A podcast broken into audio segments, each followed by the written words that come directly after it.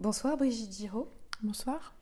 Dans Vivre vite, prix Goncourt 2022, vous écrivez Je reviens sur la litanie des si qui m'a obsédée pendant toutes ces années et qui a fait de mon existence une réalité au conditionnel passé. Est-ce une reconquête du temps présent Une manière de re, et je m'interroge sur ce préfixe revivre, ou simplement de vivre à tous les temps? Euh, C'est une façon de, d'interroger le passé et d'essayer de comprendre l'incompréhensible en fait, d'essayer de mettre du sens là où il n'y en a pas, euh, et d'essayer de regarder de très près comment l'enchaînement des choses, comment les circonstances, comment chacun des choix de notre existence va déboucher sur un autre choix et encore un autre choix qui vont les uns à la suite des autres créer comme un arbre généalogique qui en l'occurrence conduit à la catastrophe. Donc c'est un livre qui interroge finalement euh, ce qu'on peut nommer euh, le destin. Euh, le destin, c'est un mot qui vient de l'arabe, qui est le mektoub. Et le mektoub, ça veut dire c'était écrit. Donc j'essaye de voir en écrivant si c'était écrit.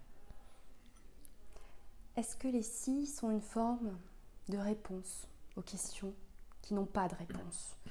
Est-ce que les si créent une autre dimension qui peuvent peut-être nous rassembler? Euh, Les si, finalement, ont au départ euh, pour vocation de mettre de l'ordre à l'obsessionnel, en fait. Euh, c'est très difficile d'être face à un accident qui n'a pas de sens, qui n'a pas de raison apparente, d'être avec entre les mains un rapport de police qui pose plus de questions qu'il n'apporte de réponses. Euh, ce, faut dire, ce qui veut dire qu'il faut euh, mener une enquête pour essayer de comprendre à quoi correspondent euh, ce qui s'est passé avant l'accident, c'est-à-dire les étranges coïncidences qui ont eu lieu avant l'accident, les hasards tout à fait bizarres, les signes qu'on n'a pas vus et qui, après coup, vous semblent extrêmement présents et même, et même obsédants. Euh, donc l'écriture euh, de ces 23 petits chapitres qui commencent par si sont une façon de, mettre de l'ordre, sont une façon de désamorcer euh, toutes ces bombes qui étaient là pendant, pendant pas mal de temps. et puis une façon également de, de peut-être trouver encore, c'est encore le dernier moment de trouver peut-être une issue une issue à cette histoire qui serait euh, une issue qui serait différente. Donc ça fait tout un tas d'enjeux. Euh, euh, ce sont une tentative d'épuisement des hypothèses. Dans toutes les dimensions de ce livre, il y a un ancrage dans le temps très fort. Vous dites, page 76, c'était avant. Et ce mot d'avant n'est pas anodin dans le contexte de tout basculement d'une histoire ou d'une vie. Et vous allez encore plus loin. C'était avant les bornes libres service, le grand tout électronique qui ferait de nous des guichetiers, des dactylos, des secrétaires, des comptables. Cette notion d'époque révolue, pourquoi était-ce important pour vous de la rendre visible? Alors c'était important parce que l'accident a lieu en 1999, donc à l'extrême fin du XXe siècle, juste avant le grand saut dans le tout numérique. Et dans le livre et dans l'accident, dans l'accident, euh, la technologie a un rôle extrêmement important. Le rapport à la téléphonie. Il y a un chapitre qui commence par Si j'avais téléphoné à Claude le 21 juin au soir, au lieu d'écouter Hélène me raconter sa nouvelle histoire d'amour. Euh, il y a un chapitre qui parle de, la technologie euh, euh, de la firme Honda et de l'ingénieur Tadao Baba qui a mis au point cette, euh, cette 900 CBR Fireblade extrêmement dangereuse, interdite au Japon parce que jugée trop dangereuse et réservée à l'exportation. Ça veut dire que c'est un livre qui parle de l'époque, qui parle de, ce qu'était cette époque très différente d'aujourd'hui finalement. Et écrire ce livre m'a permis de me rendre compte de ce, de ce, de cet espace très grand entre la fin du XXe siècle et aujourd'hui, 20 ans plus tard, où euh, euh, nous sommes en effet devenus des dactylos, euh, des guichetiers, où nous réalisons tout un tas de choses par nous-mêmes. via, via le numérique et qui remplace tout un tas de, de, gens qui étaient là avant, avec qui on avait une, une, relation. Donc technologie dans tous les sens du terme. Et parler d'une époque, c'est aussi... J'avais besoin, moi, de circonscrire l'époque pour comprendre dans quelle mesure cette époque était porter sa part de responsabilité aussi. Hmm. Dans Vivre vite, vous mettez en relief la dimension de temps qui nous échappe par le titre et dans certains passages, par exemple, chacun fait ce qu'il peut, étranglé par le temps qu'il n'a pas. Mais votre épigraphe, une citation de Patrick Autréau, renvoie à l'espace. Écrire, c'est être mené à ce lieu qu'on voudrait éviter. Est-ce que vivre et écrire habitent deux dimensions différentes pour vous? Euh, c'est une question très intéressante. Alors, à la fois oui et non. Euh, parce que la vie, c'est une façon d'être dans l'action, d'être dans le concret, d'être dans parfois dans l'urgence, parfois dans le temps plus plus plus plus moins affolé. Il y a plein de ruptures de, de, rythme dans nos existences, mais c'est souvent euh, être dans le lien à l'autre, être dans dans la façon dont on organise un déplacement. C'est des choses extrêmement concrètes. Et puis, parfois, l'écriture surgit pendant la vie, pendant qu'on est en train de vivre. Euh, il peut arriver que, qu'on entende une conversation dans un autobus et dont on va se dire tiens, ça me titille au point que ça pourrait euh, amorcer euh, ou, ou, alimenter un livre en cours d'écriture ou à venir. Mais en même temps, l'écriture, j'aurais tendance à dire qu'elle se passe après. Une fois que la vie a été vécue, ou, qu'un petit épisode de vie a été vécu, parce que l'écriture va aider à faire émerger la vérité, va nous aider à comprendre pourquoi on a fait ceci ou cela. Et je pense qu'il y a des raisons à chacun de nos, faits et gestes. Donc l'écriture, c'est vraiment le laboratoire euh, où on commence à à regarder euh, par quoi ont été motivés chacun de nos agissements. Et c'est extrêmement... Euh, ça rend parfois très perplexe. Qu'est-ce que l'écriture de ce livre, qui a nécessité du temps, vous a donné Qu'est-ce que ça vous a pris euh, Ça m'a appris une chose très importante, c'est que nous sommes tous reliés. C'est-à-dire, je pars d'une histoire intime, l'accident de moto dans lequel mon compagnon euh, est mort en 1999. Mais très vite, en menant l'enquête pour écrire, une enquête à la fois intime, sociologique, historique, politique, enfin au sens le plus large du terme, je me rends compte que chacune de nos vies est reliée à d'autres vies.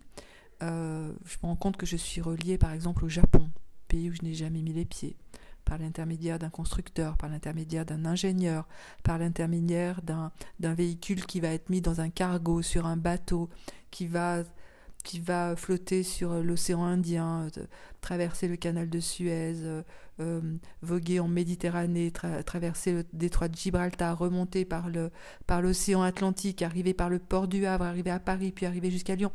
C'est totalement vertigineux.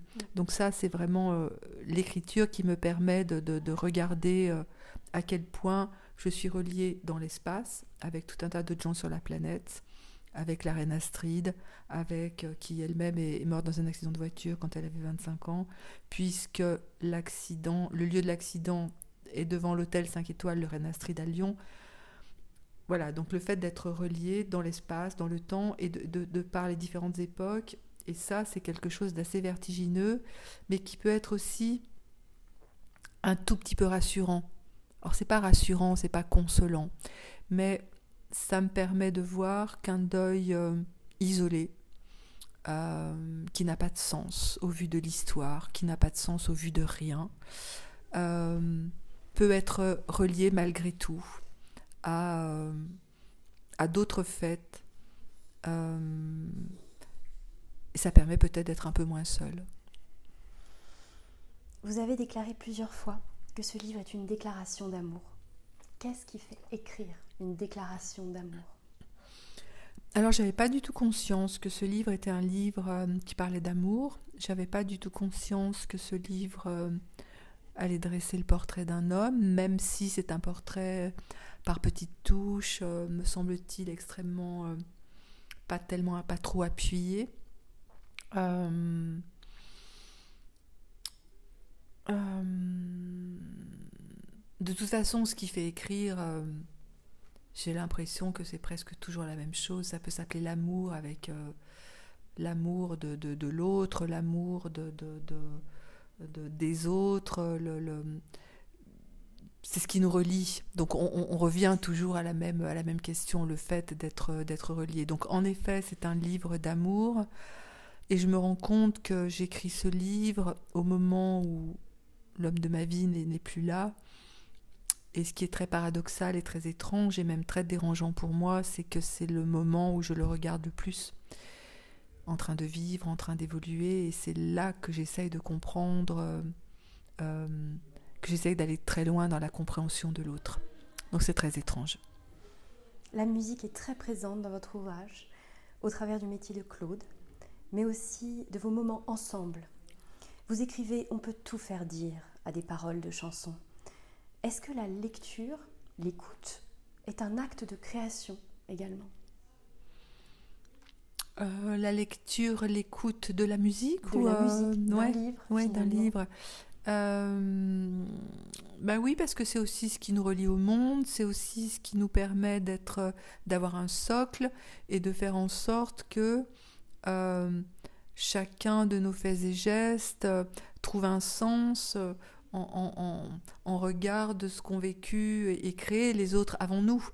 Être écrivain, moi, ça me permet d'être relié réellement ou, symboliquement aux autres écrivains qui écrivent en même temps ou qui écrivent, qui ont écrit avant moi, et de, de, de, prendre part à une conversation qui a commencé bien avant moi. La musique, c'est la même chose. Et c'est vrai que ce livre euh, euh, fait la part belle à la musique parce que c'était la profession de Claude, parce que c'était aussi le, sens qu'il donnait à sa vie, euh, une présence très forte de, musique au quotidien, de concerts, d'écoute, etc. Et, la musique est complètement reliée à chacun des, faits et gestes du quotidien. Donc c'est tout cela est totalement imbriqué. Et finalement, quel livre, quelle autrice, quel auteur nous invitez-vous à lire ce soir? À découvrir hmm. peut-être Alors ça, c'est une question que euh, je n'ai pas anticipée. Euh, c'est très difficile parce qu'il y en a, euh, il y en a beaucoup. Moi, je, je, me nourris de, de, tellement d'auteurs contemporains, qu'ils soient français, qu'ils soient japonais, qu'ils soient américains, qu'ils soient sud-américains, qu'ils soient, qu'ils soient africains j'essaye en les lisant de comprendre comment ils se débrouillent eux avec l'existence, parce que c'est quand même un sacré tour de force hein, que, d'être vivant et de rester vivant malgré tout. Euh, et la littérature m'enseigne cela et euh, me dit comment on revient de la guerre, comment on revient de l'exil, comment on traverse euh, le, dépouillement, la pauvreté, la rupture amoureuse, enfin toutes ces choses qui sont le quotidien de, nos existences. Donc peut-être qu'il y a un auteur que je peux citer, euh, mais je pourrais en citer tellement. C'est quelqu'un qui s'appelle Hubert Mingarelli, qui est là, c'est mort il y a déjà trois ans, euh, dont j'ai eu la chance d'être l'éditrice, et qui a publié euh, des romans qui mettent en scène, très souvent, des soldats entre eux, qui sont coupés de leur monde, qui sont coupés de leur vie quotidienne et qui essayent de résister ensemble face à quelque chose de, terrifiant et qui essayent de, se donner du courage euh, et de partager euh, la peur sans la nommer, qui essayent d'avancer et qui, euh, quand on est dépouillé de tout, et notamment face à, la guerre, le quotidien le plus infime a énormément de, a énormément de poids, énormément d'importance. Savoir euh, euh, si on va avoir chaud ou pas, si on va être trempé par la pluie ou pas, si on va manger ou pas, si on va être menacé ou pas, si on va être une cible ou pas. Et il y a certains de ces romans qui s'appellent, euh, je pense à Un repas en hiver, qui est un chef-d'œuvre absolu, que j'aimerais que tout le monde puisse lire, parce que c'est une merveille sans nom. J'ai rarement vu quelque chose d'aussi intense. Un repas en hiver de Hubert Mingarelli. Merci beaucoup, Brigitte Giraud. Merci. Merci à vous, merci.